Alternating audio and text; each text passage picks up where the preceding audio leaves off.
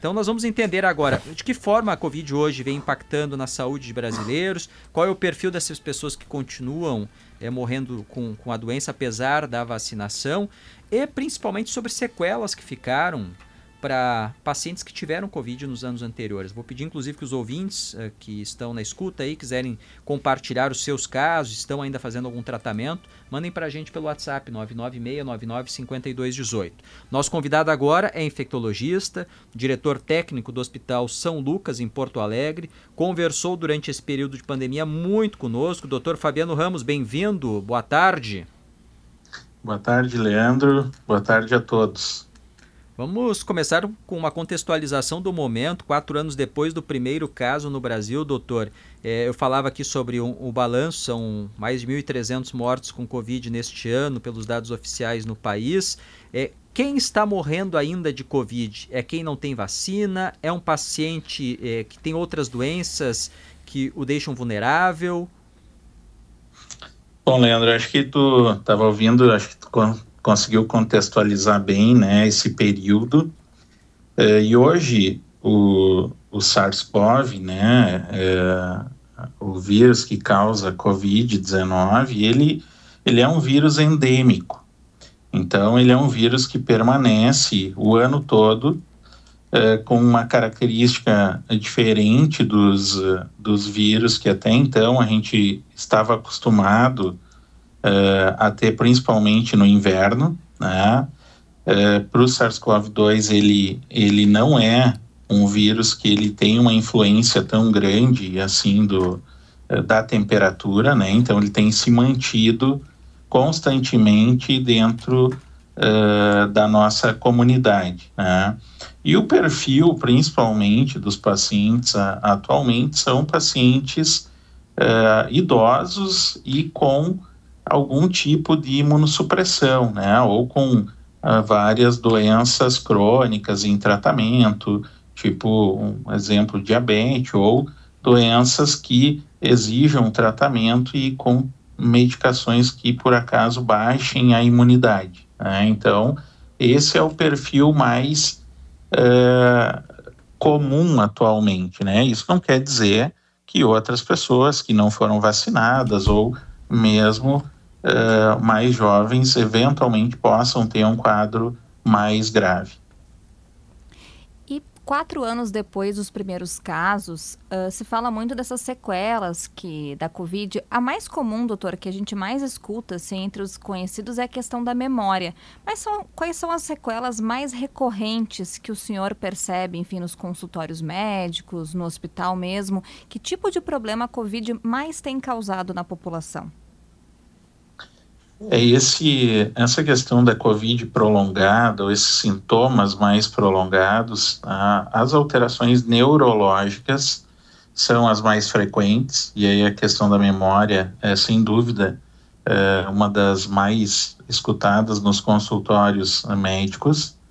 É, então, mas além disso, outras alterações neurológicas são bastante frequentes. A, a alteração do olfato, que se prolonga por um, um tempo grande, e sintomas eh, outros, como alterações respiratórias, alterações cardíacas, né? Aqueles pacientes que eh, são hipertensos previamente e que acabam tendo um descontrole dessa pressão, ou mesmo do, do diabetes, eh, ou eventualmente que aparecem doenças que até então não, não tinham aparecido, né? Alguns casos uh, de infecções secundárias, como o vírus do herpes zoster, que é o mesmo vírus da, da catapora, e pode aparecer depois de um tempo uh, de, de a pessoa ter apresentado a Covid.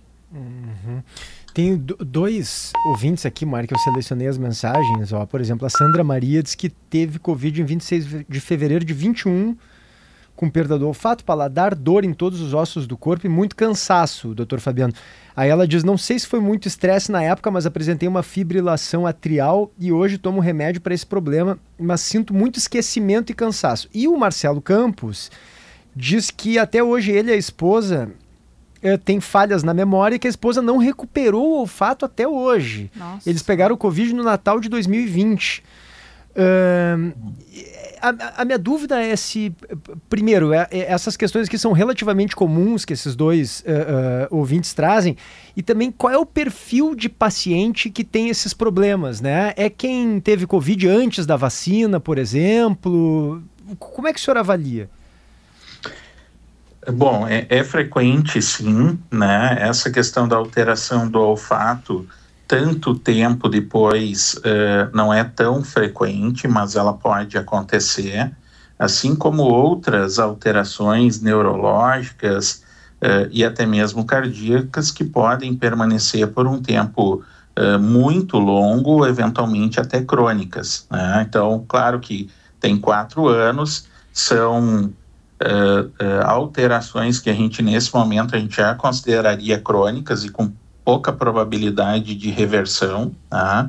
A questão cardiológica, como eu comentei antes, é sim uma alteração possível, não só na COVID, né, mas vários tipos de vírus podem causar alteração uh, no, no músculo cardíaco. Isso é muito frequente, né? As miocardites são inflamações no músculo cardíaco que as principais causas são vírus. Então, uh, o, o, o SARS-CoV-2 ele é mais um vírus que pode causar esse tipo de alteração. E claro que num contexto de pandemia, de um grande número de casos aparecendo, a gente com, vai acabar vendo um número de casos também mais frequente desse tipo de complicação mas isso pode acontecer em várias outras viroses, tá? Uh, e esse é o nosso dia a dia das doenças infecciosas dentro das complicações uh, cardiológicas. Mas no caso da Covid, o senhor acredita que essas sequelas sejam mais frequentes em pessoas que tiveram o, o, o vírus antes da vacina, doutor Fabiano?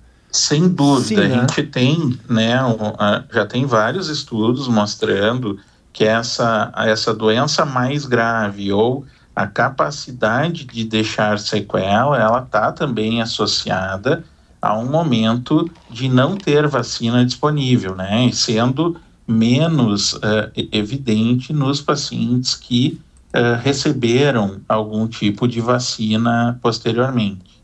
Uhum. E essa questão da perda da memória, por quê? O que já se sabe Quais foram os efeitos que a Covid deixou para a pessoa não conseguir recuperar a sua capacidade de memória anterior? É, tem, tem várias possibilidades, desde uma a, a doença uh, direta do vírus, né, em alguns locais uh, uh, do cérebro, causando alterações específicas. Né, de novo, o vírus ele tem um tropismo, que é uma facilidade de penetrar e causar destruições em, em locais do sistema nervoso central. Tá?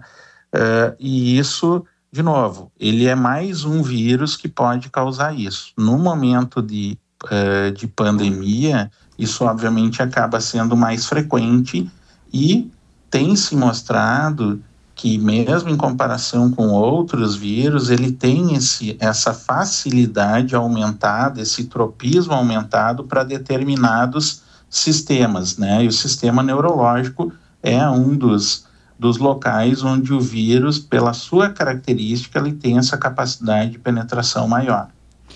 E doutor, a curiosidade que fica é se a pessoa tem a capacidade de retomar essa memória ou até mesmo a capacidade de voltar a sentir cheiros novamente. Tem como fazer algum tipo de tratamento? Tem alguma terapia que possibilita é, a retomada do olfato? Sim, existem é, tratamentos, né, exercícios que podem ser feitos para tentativa de retomada, né, tanto do olfato como da parte neurológica, obviamente que precisa ter uma avaliação individual é, para ver essa possibilidade. Né?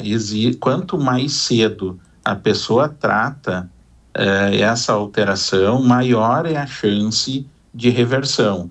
Depois de quatro anos, é, essa possibilidade, obviamente, ela, ela diminui muito de reversão das alterações que foram causadas.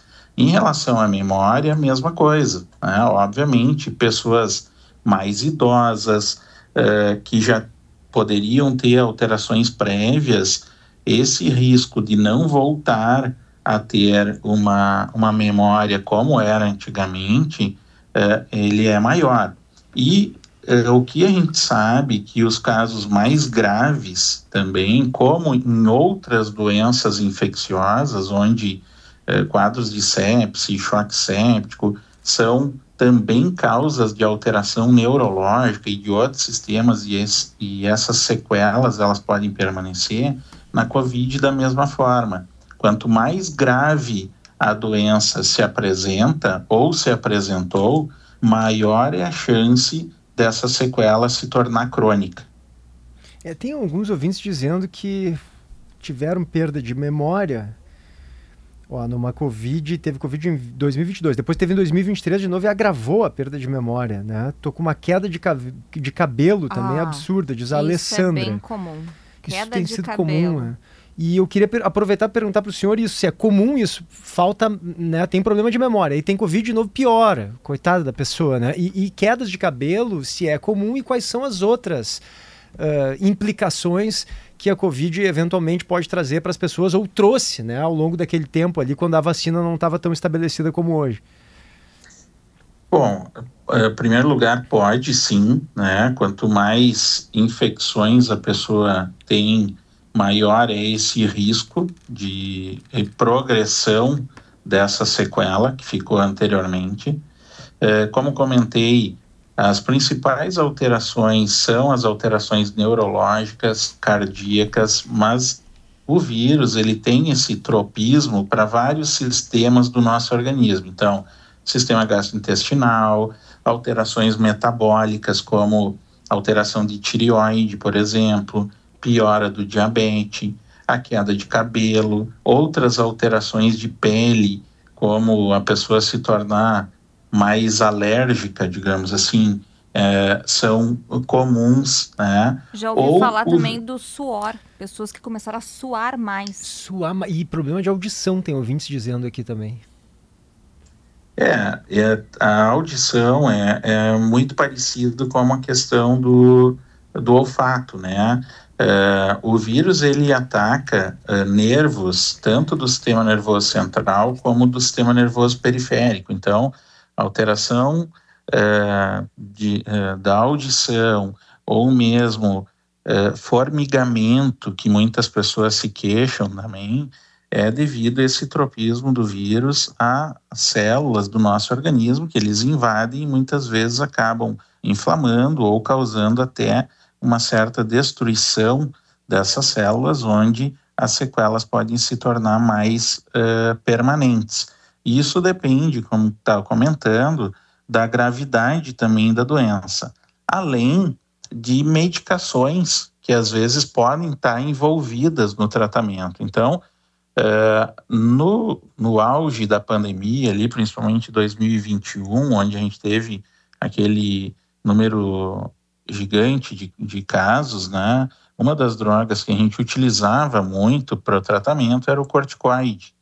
Uh, e o corticoide também pode trazer sequelas ou pode trazer uh, agravos, dependendo da dose, que podem, além da própria doença, contribuir para determinadas uh, alterações que a pessoa tinha pós-tratamento. Tá? Sim. Doutor, e quem nunca teve Covid. Quem conseguiu passar imune ao vírus nesses quatro anos e eventualmente vá, enfim, pegar o vírus nos próximos meses. Tu conhece Essas alguém, mas desculpa, mas. A minha mãe. É mesmo? A minha mãe nenhuma e vez. a minha avó, nenhuma das duas tiveram Covid. Pelo menos a gente não, não descobriu o positivo, não testamos. Mas estão vacinadas. Estão vacinadas com as quatro doses. Uhum. Agora acho até que minha avó já está na quinta dose, se Tem eu não me engano. Eu acho que a minha mãe também não pegou, claro, porque as pessoas mais velhas ficaram muito reclusas, né? Claro. Exato. Uhum. E aí a minha curiosidade, justamente pensando na minha mãe e na minha avó, doutor, e nos ouvintes também, é se, essa, se elas eventualmente pegando a vacina nos próximos meses, pegando a vacina, perdão, pegando o vírus nos próximos meses, se elas podem uh, ter alguma dessas sequelas ou a vacina acaba eliminando essa possibilidade ou reduzindo drasticamente. Quadro mais grave, né? É. Bom, é, a chance de reduzir é muito grande, né? Então, esse é o objetivo das vacinas, não de evitar totalmente a doença, mas poder evitar casos graves e também é, uma doença que possa deixar sequelas. Então, quem está com todas as doses em dia, a chance de ter uma evolução é, pior é, é, muito maior, né? Então, é, em princípio, e claro, individualmente, né? Se a pessoa tem um, faz um tratamento com quimioterapia, faz um tratamento com alguma medicação que baixa a imunidade, esse risco de uma doença mais grave ele ainda existe. Né?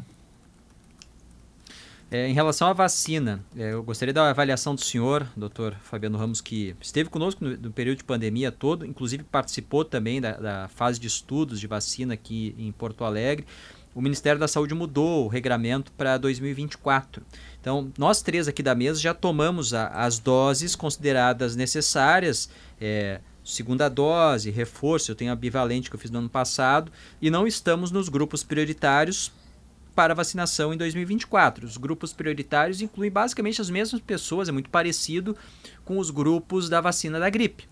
Então, essas pessoas vão continuar fazendo é, os reforços da vacina contra a Covid. O senhor considera é, adequado neste momento? Porque, por exemplo, eu tomo a minha vacina para gripe todo ano na rede particular, porque eu não estou no grupo prioritário. Mas, por enquanto, não tem a vacina Covid disponível para fazer.